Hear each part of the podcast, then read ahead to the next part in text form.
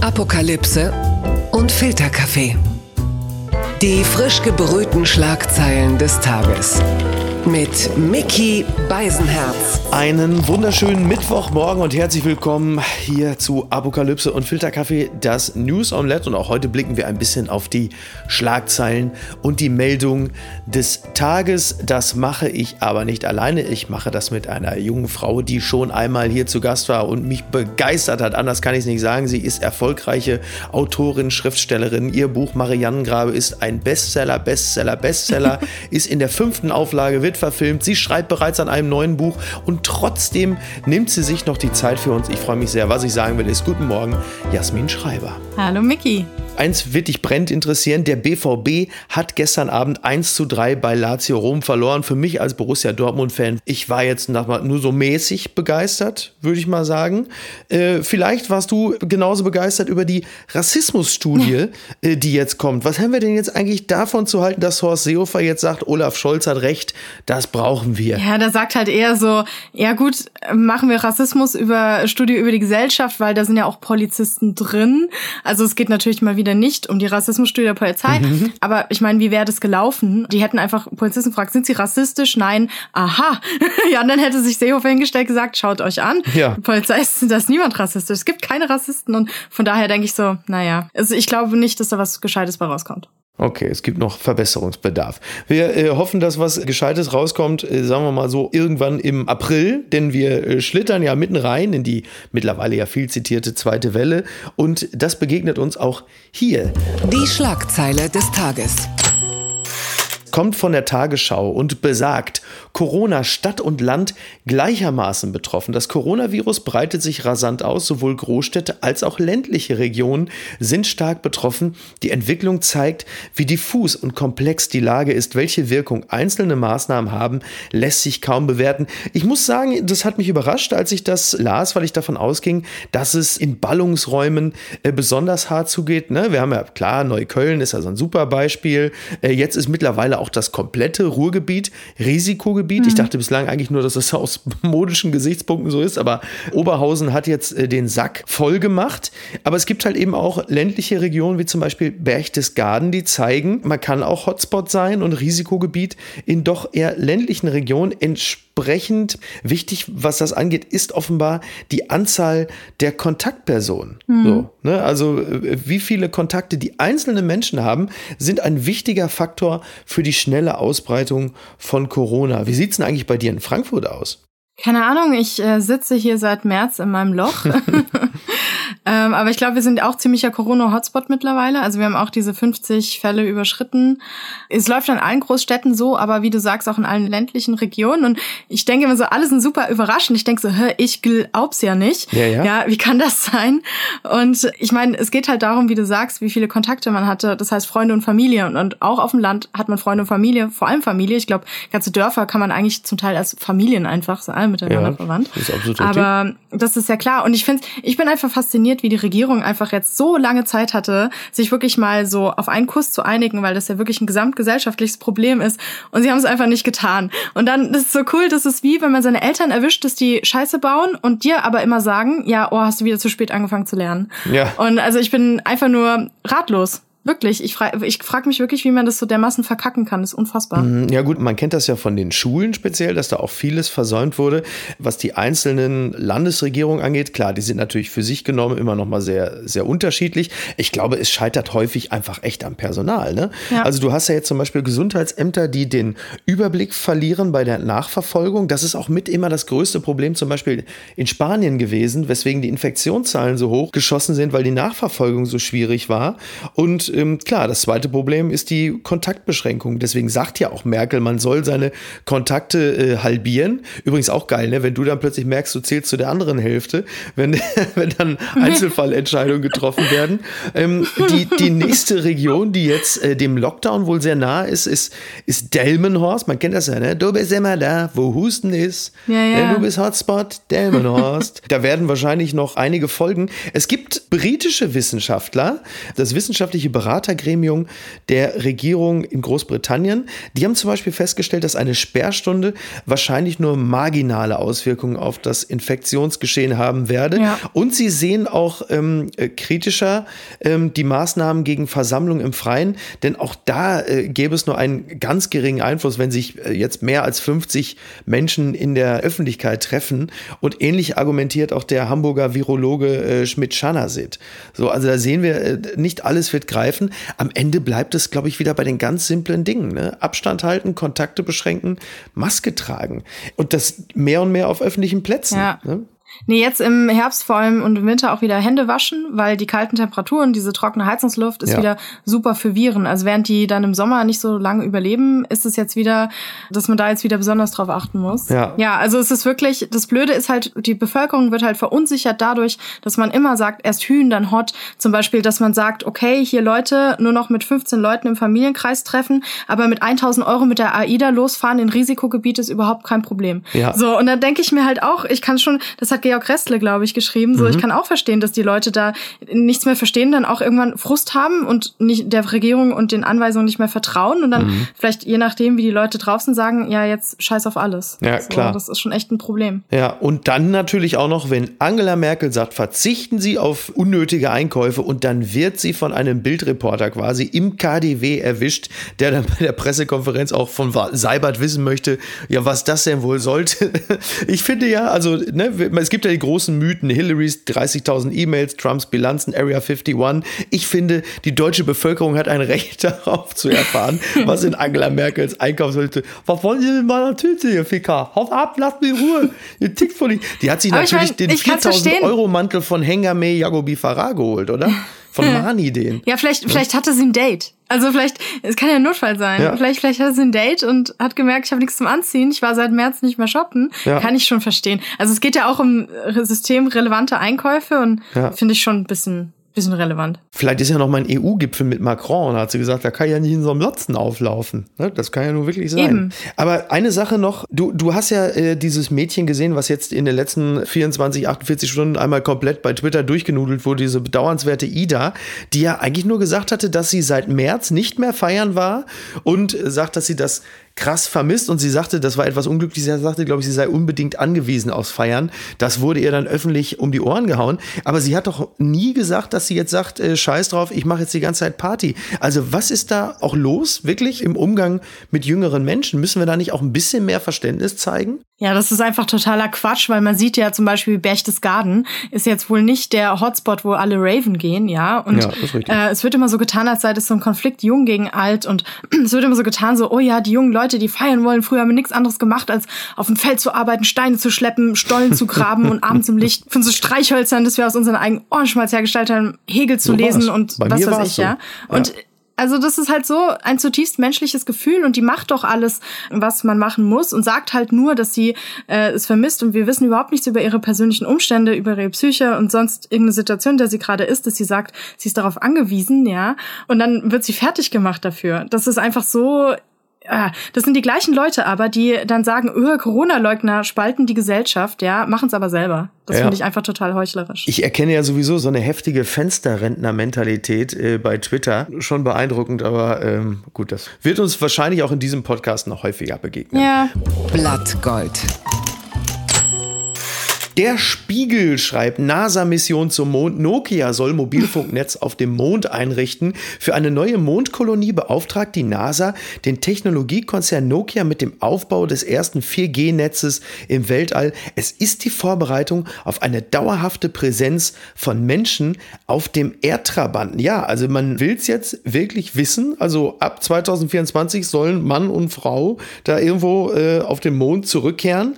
Und Nokia soll da oben jetzt dann 4G aufbauen auf dem Mond und perspektivisch auf dem Mars. Ich muss ja ganz ehrlich sagen, zum Glück ist es nur 4G. Bei 5G wäre ja sofort Attila Hildmann auf dem Weg nach oben. Ja, ist doch geil. Um die Masten schade. zu schlagen. Ist doch schade. Der, die, ich habe auch gelesen, die wollen 5G nachrüsten, aber wie geil wäre das? Das wäre Honeypot für für die ganzen Leute. Aber ich meine, diese Meldung schon klingt für uns Deutsche natürlich wie Science Fiction, gell? So war es wie ja. ein stabiles LTE auf dem Mars, wirklich überall, mittlerweile auch auf dem Mars, nur nicht in Deutschland. Ja, ja? vor allem Nokia, wenn ich ja, überlege, nicht in Brandenburg. Ja, ne? So wie die, ja komm, also bitte O2 in Hamburg, davon will ich auch gar nicht anfangen. Aber kann man denn nicht Andi Scheuer da hochschicken und beauftragen? Andi Scheuer macht das mal. So kann der Verkehrsminister bleiben. Der baut da erstmal Maut auf hier. Für jedes Raumschiff muss er erstmal, baut er so ein Mautsystem erstmal, dann ist er erstmal die nächsten 30 Jahre beschäftigt. Und es wird, obwohl er da oben nichts hat und kein, nur Steine, ja. wird es trotzdem zwei Milliarden Euro kosten. Ja. Vor allen Dingen nix und nur Steine. Das sieht aus wie die meisten Vorgärten in Baden-Württemberg mittlerweile. Ne? Also von daher, für viele wäre es gar keine Umstellung. Ja. Was ich nicht ganz verstehe, diese Sehnsucht, den Mond und den Mars zu besiedeln. Machen wir uns nichts vor. Da oben sieht es aus wie auf Lanzarote. Die Erde man kennt den Planeten ja, der hat ja einen relativ guten Ruf, so von oben betrachtet vor allen Dingen.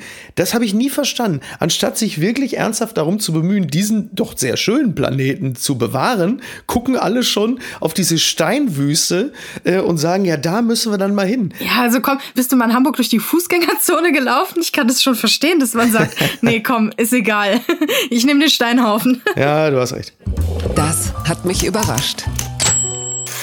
NTV schreibt, Premiere für USA Today. Größte US-Zeitung stellt sich gegen Trump. In den USA ist es ganz normal, dass Zeitungen und andere Medien offen einen Präsidentschaftskandidaten unterstützen. Allerdings hielt sich die größte Zeitung des Landes bisher damit zurück. Doch jetzt steht offenbar zu viel auf dem Spiel. Ja, die USA Today hat gesagt, Joe Biden ist unser Mann. Sie haben das nie getan, dass sie sich für einen Kandidaten ausgesprochen haben. Aber in diesem Falle sahen sie, sie brechen mit der Tradition, weil es bei der Wahl zwischen Herausforderer Biden und Trump nicht um eine Entscheidung zwischen zwei fähigen Kandidaten mit gegensätzlichen Vorstellungen gehe. Das ist eine äh, deutliche Positionierung, die jetzt so kurz vor der Wahl natürlich immer mehr Leuten auch immer leichter fällt. Das ist zumindest mein Eindruck. Die Frage ist halt nur, wie groß ist der Kanal der Menschen, die Trump noch so erfolgreich bespielt? Weil das ist ja die große Blackbox. Niemand weiß, wie viele Leute er äh, hinter sich geschart hat mhm. und ob's reicht. Ja, das wirklich, ich meine, mit so Prognosen halte ich mich wirklich sehr zurück, seit ich in Portugal aufgewacht bin und mein Freund neben mir sagte, Trump ist Präsident. Ich meinte, nee, Quatsch. Also oh, seitdem, das kenne ich auch dieser noch. Moment, das, das ist wie 9-11. Ich, ich war noch nicht mal in Portugal. ja, ja. Das man weiß, wo man war, als man diese Nachrichten ja. gelesen hat. Ja. Von daher denke ich so, ja gut, das ist jetzt auch keine Kunst. Ähm, ich meine, würde man irgendwie ein ausgestopftes Äffchen als US-Präsidenten hinstellen, wäre es immer noch fähiger als Donald Trump. Ja. Von daher, es wundert mich wirklich, welche Leute sich nicht dahinter stellen. Aber ich habe Familie in den USA und leider auch einen Teil davon Trump-Supporter. Die leben in einer komplett anderen Welt. Mhm. Also wirklich so komplett, ja. komplett weggebeamt. Also wirklich in einer anderen Welt. Für die ist das alles real, was Trump da sagt und schreibt und so. Die leben gar nicht da, wo wir leben. Das ist Wahnsinn. Ja, und auf genau diese Leute setzt Trump und das erfolgreich. Aber wie gesagt, wir wissen halt nicht, wie viele es sind. Mhm. Laut äh, New York Times hat Trump in einer Telefonkonferenz mit seinem Wahlkampfteam äh, heftigst gegen Dr. Fauci gewettert. Sagte, die ja. Leute haben es satt, Fauci und all diese Idioten zu hören. Jedes Mal, wenn Fauci im Fernsehen auftrete, gibt es immer eine Bombe, so Trump. Aber es gibt eine größere Bombe, wenn man ihn feuert. Der Typ ist eine Katastrophe. Wenn ich auf ihn gehört hätte, hätten wir 500.000 Tote das ist ja eine äh, recht steile These, kann man wohl mhm. sagen. Man darf nicht vergessen, ja, Dr. Fauci gilt in den USA als eine Art National Treasure. Ja, der hat äh, sich erfolgreich mit AIDS befasst, mit Ebola. Der ist ja so eine Art Überdrosten. So, und dass der Typ jetzt von Trump als Katastrophe bezeichnet wird, zeigt ja auch, dass Trump auch überhaupt gar kein Interesse mehr daran hat, da noch irgendwelche versöhnlichen Töne anzuschlagen, sondern äh, puh, man ist immer wieder überrascht. Ja, das ist ja keine News, der ist ja schon, also die letzten, er ist ja komplett weg von allem. Also mit von wegen, er wird die Wahl nicht akzeptieren. Ja. Was will er machen? Da sich einschließen, um sich schießen? Was er wahrscheinlich, würde ich ihm zutrauen, wobei ich nicht glaube, dass er eine Waffe entsichern kann, so wie der drauf ist, gesundheitlich. Ja, aber er hat ja genügend andere, die es für ihn tun, ne? Also ja. Äh, Stichwort. Diese äh, Proud Boys, Michigan wo er auch meinte, was hat er zu denen gesagt? Stay, stay äh, back und stay. Stand, stand back, uh, stay, stand nicht by. stay put, stand back, aber sowas genau. in der genau. Art. Also stand, stand genau, stand, stand back, stand, stand by. by. Ja. Das wäre wie man sagen würde, identitäre Bewegung, haltet genau. euch bereit. Alles klar, genau. cool. Genau. Ja, aber Unterstützung für Joe Biden kommt jetzt von ganz ungewöhnlicher Seite, denn der Avengers Cast, der kommt jetzt auch zusammen. Also Avengers Cast assembles for Joe Biden Fundraiser. Also die machen mhm. sich jetzt nochmal stark für Joe Biden. Die Darsteller, ja, muss man vielleicht manchen in den USA auch sagen, das sind nur Schauspieler, sind nicht äh, wirkliche Superhelden. Und die. Nicht ähm, wirklich die Avengers, oh.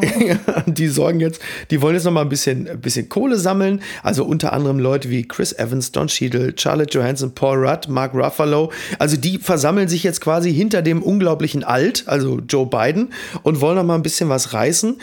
Am Ende, so scheint es ja auch, weil Joe Biden ist ja, das muss man ja ganz klar sagen, er ist ja nun, Nikki nennt ihn immer Joghurt. Es ist am Ende, also die Entscheidung zwischen Biden und Trump ist auch die Entscheidung zwischen dröger Politik und Popkultur. Und da wird sich jetzt ja, entscheiden. Also in welche Richtung schon. geht es? Was will das Land? Also deutlicher kann man es ja nicht machen. Ja, wir leben in absolut irren Zeiten. Ich meine, guck mal, Brexit, ja, wollten angeblich auch alle und dann alle gemerkt, ah, nee, vielleicht doch lieber nicht. Ja. Also was will das Land? Das ändert sich alle drei Minuten genauso schnell, wie sich die Twitter-Timeline aktualisiert. Oh, ja. Ich weiß gar nicht, ob es da überhaupt heutzutage noch solche wirklich festen Strömungen gibt oder ob sowieso alle schwanken die ganze Zeit durch all die Sachen, die auf uns einprasseln. Ja, weniger wird's nicht. Es wird einfach immer nur lauter. Ich habe einfach das Gefühl, es wird einfach immer mehr mhm. und dafür aber dann auch immer lauter. Ja. Einer hat auf jeden Fall jetzt erstmal Pause von all dem und das ist der Verlierer des Tages. Der Spiegel schreibt Vorfall bei Videokonferenz. US-Magazin New Yorker suspendiert Rechtsexperten Jeffrey Tubin. Er dachte, die Kamera wäre aus. Ja, jetzt dürfen Sie schon anfangen zu lachen, weil er während eines Zoom-Chats masturbierte. Hat der New Yorker seinen langjährigen Autor Jeffrey Tubin suspendiert. Auch bei CNN will er vorerst nicht mehr auftreten. Ja, er ist ein ehemaliger Staatsanwalt, ein hochdekorierter Autor, der tolle Bücher geschrieben hat, äh, CNN-Experte, war bei einer Zoom-Konferenz und hat dort, frag mich nicht warum, gesagt, ach du, da kann ich mir doch jetzt erstmal einen runterholen.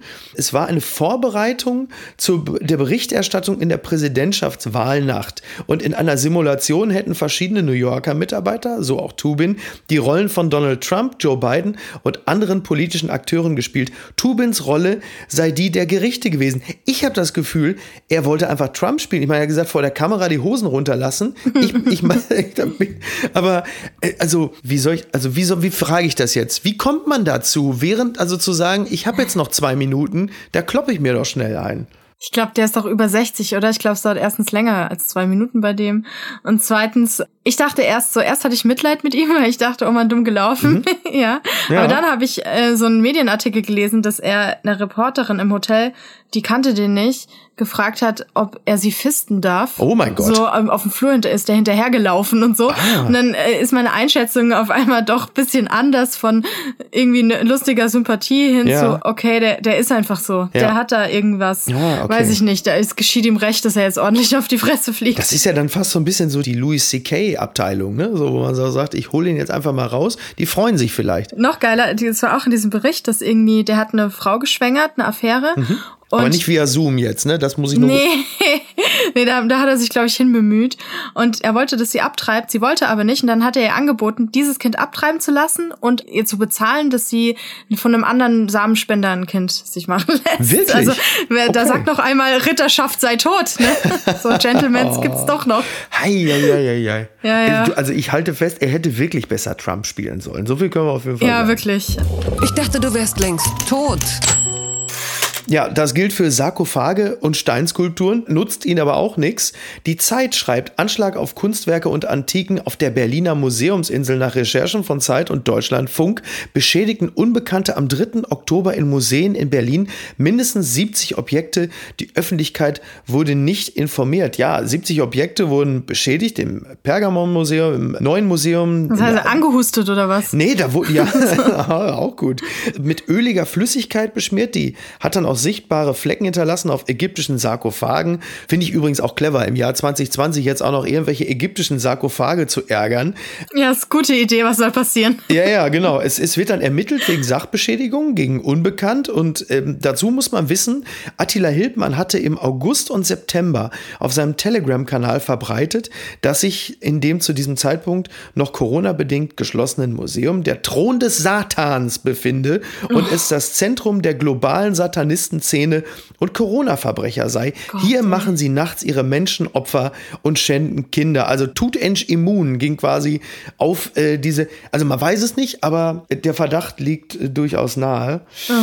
Also wirklich egal, in welchem Gesellschaftsbereich man sich befindet, irgendwie kommt dann von der Seite so ein Hitlergruß aus der Küche von Attila Hildmann, egal worum es geht. Auf einmal hängt er da wieder und Ja. eiert da, also Ja. das ist wirklich, ich finde, ich bin immer noch für diese Sache 5G auf dem Mars aufbauen, ihn da hochschicken. Ja. Ihm sagen, er soll es entschärfen. So, und dann ihn einfach da Das ist lassen. eine gute Idee. So, Wendler kann er gleich mitnehmen. Ja, und da müssen wir irgendwann auch nochmal gemeinsam ein Psychogramm erstellen, welche Eltern ihr Kind Attila nennen und was das dann auch mit einem Kind macht. Ja, ich ne? weiß auch nicht. Der Fisch und der Kopf und so. Papala Paparazzi. Die Abendzeitung schreibt, Unfall bei Verona Poth, Ehemann Franjo schießt Sohn Pfeil ins Bein. Mit einem Blasrohr hat Franjo Poth seinem Sohn Santiago einen Pfeil ins Bein geschossen. Wie es dazu kam und wie Verona darauf reagiert hat, erzählt sie in ihrem Podcast. Die ganze Geschichte liegt schon fünf Jahre zurück. Da bekam wohl äh, der Junge ein Blasrohr und halt eben so eine Dartscheibe. Und beim Ausprobieren des Gerätes ist es zum Unfall gekommen. Papa Franjo hat auf den Oberschenkel seines Sohnes gezielt und aus Versehen einen 10 Zentimeter langen Pfeil auf ihn geschossen. Ja, da muss man sagen, das ist doch äh, schon mal lustig. Klingt echt aus Versehen. ja, ja, ja, der hat da wohl rein, der hat schon drauf gezielt und reingepustet und offenbar unterschätzt, was dann passiert. Verona selber sagte, ich habe geweint.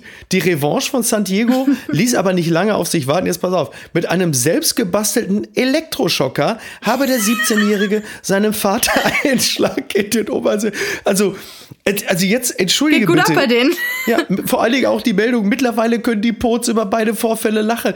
Ich, ich stelle mir das gerade so vor, so, ja, naja, gestern hat Franjo den kleinen Santiago gewaterboardet, weil er eine 4 Bio hatte, aber der kleine Lauser hat sich gerecht und ihm die Bremskabel vom SUV durchgeschnitten. Na, der wird Augen machen, wenn er auf der A57 unterwegs ist. Wo du denkst, was ist denn da los bei denen? Frag mich gerade, ob der auch im Schrank unter der Treppe wohnen musste. Das Ja, klingt nach einer guten Kommunikationskultur. Nur jetzt in Anbetracht der Corona-Ausbreitung würde ich nicht mehr den Elektroschocker nehmen, sondern wieder zurück zum Blasrohr, wenn man da diese 1,50 Meter halt. Ja. Weißt du, wenn man dann diskutiert, Ja. dann, dann so äh, 1,50 Meter müssen schön, ja. Aber finde ich eine interessante Idee. Wieso dem Kind nicht eine Dartscheibe ohne Metallspitze schenken? Man kann ihm auch ein Blasrohr mit Oder? Pfeilen schenken. Ja. Warum nicht? Ja. Nicht wie die armen Kinder, die Nee. Fußbälle bekommen.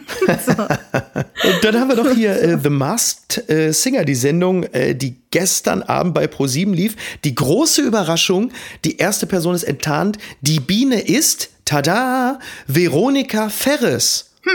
Da haben sie, also tatsächlich, man war völlig überrascht, weil es ja doch so eine Art Star ist. Dafür stand die Sendung bislang ja nun nicht wirklich.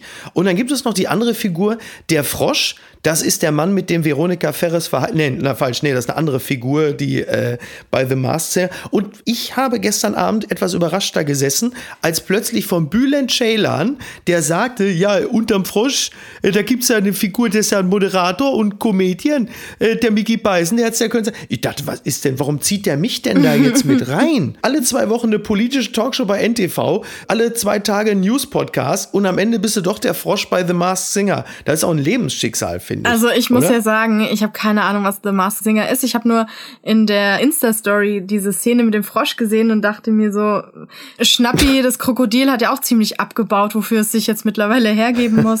Aber ich, hatte ich habe keine Ahnung, was das ist. Musst du mir erklären.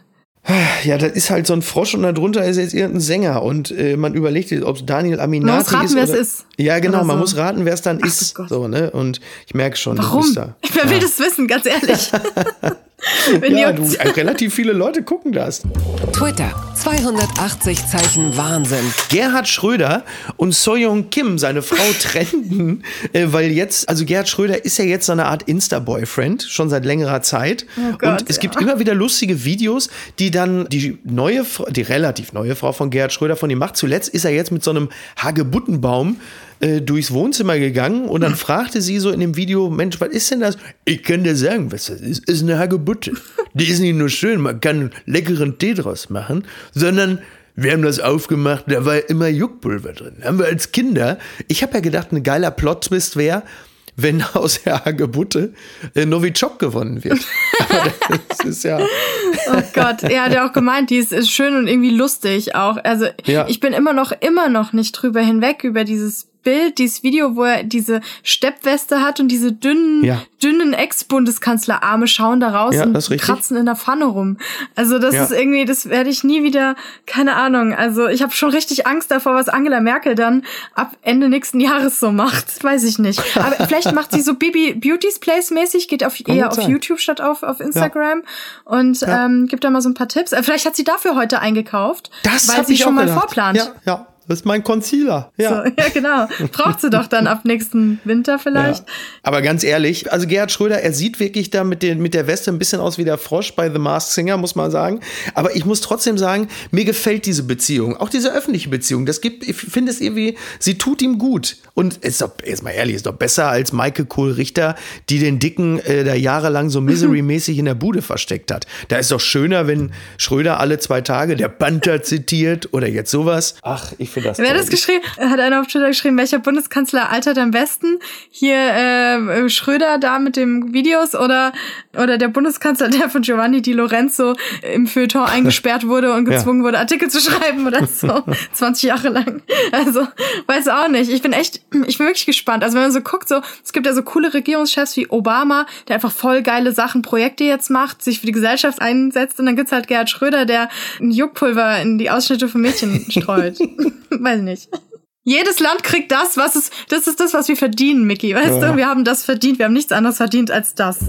Gewinner des Tages.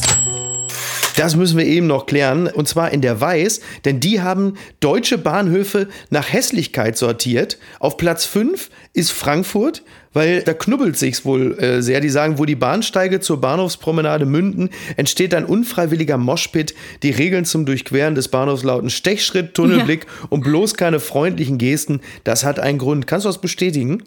Ja. Okay, dann fassen wir uns kurz.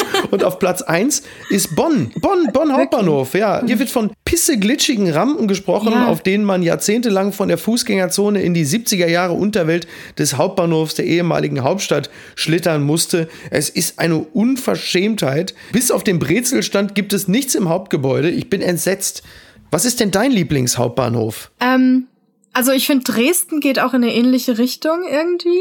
Wobei ich bei Bonn, ich finde das so geil, weil ehemaliger Regierungssitz, das passt einfach zu meinem, aber das ist kein deutscher Lieblingsschrottbahnhof. Und zwar bin ich letztes Jahr nach Brüssel gefahren und habe da alles Mögliche erwartet, EU-Parlament, der aber auch echt nicht so ein Pissloch, das nach Pisse stinkt, aussieht, als ob der Christiane F. gleich um die Ecke kommt und dir irgendwie eine, ich weiß nicht, dir eine Spritze anbietet. Also ich bin da ausgestiegen, ich dachte erst, ich sei falsch, weil das sieht aus wie so ein Ja. Berliner abgefuckter U-Bahnhof. Oh, wie schön. Das ist der Brüssel. Ich dann so, okay, da musste ich aussteigen und dann bin ich da hoch und dann ging es auch zum Europäischen Parlament. Nicht so, Toll. okay, wo, zum Fick bin ich hier gelandet? ja, es war, das war prima. Da hat irgendwie auch einer einfach so mitten am Tag uriniert aufs Gleis und dann dachte ich schon geil. Ich weiß wirklich nicht, was aus Günther Oettinger in Brüssel geworden ist. Ich bin entsetzt. wo ist der eigentlich ernsthaft? Ja, der war doch sonst immer in Brüssel. Ist er nicht noch da? Ich weiß es auch nicht. Komm. Leute, die verschwunden sind. Was macht eigentlich Alexander Kekulé? Das ist eine sehr, sehr gute Frage. Hast du, hat irgendjemand mal, hat Drosten den verbuddelt? Was ist passiert? Also, man hört nichts mehr von dem. Ich glaube, der ist bei The Masked Singer dabei. Der ist der Frosch. Alexander Kekulé ist der Frosch bei The Masked Singer. Oh Gott, wir haben es. Komm. Bitte, jetzt meinst du, jetzt haben wir zu, zu viel Wissen, jetzt werden wir hier abgeholt wahrscheinlich. Ich dann. denke, jetzt kommt Schröder mit den Hagebutten und sagt, ihr wisst zu viel, ich muss euch umbringen. Okay, wir sind ein bisschen länger, als wir es geplant hatten, aber es wäre auch ein Frevel gewesen, es kürzer zu machen. Jasmin, ich danke dir sehr. Es war wie immer wahnsinnig unterhaltsam und ich möchte, dass du wiederkommst, beziehungsweise du bist ja sowieso schon hier in der Family and Friend Zone. Yes. Vielen Dank. Sehr gerne. Bleib so gesund und munter, wie man so schön sagt, und komm wieder. Und ansonsten jetzt erstmal einen schönen Mittwoch. Dankeschön, dir auch. Mach's gut, bis denn. Ciao. Ciao. Apokalypse und Filtercafé ist eine Studio Bummens Produktion mit freundlicher Unterstützung der Florida Entertainment. Redaktion Niki Hassania. Produktion Laura Pohl. Ton und Schnitt Mia Becker und Christian Pfeiffer. Neue Episoden montags, mittwochs und freitags. Überall, wo es Podcasts gibt.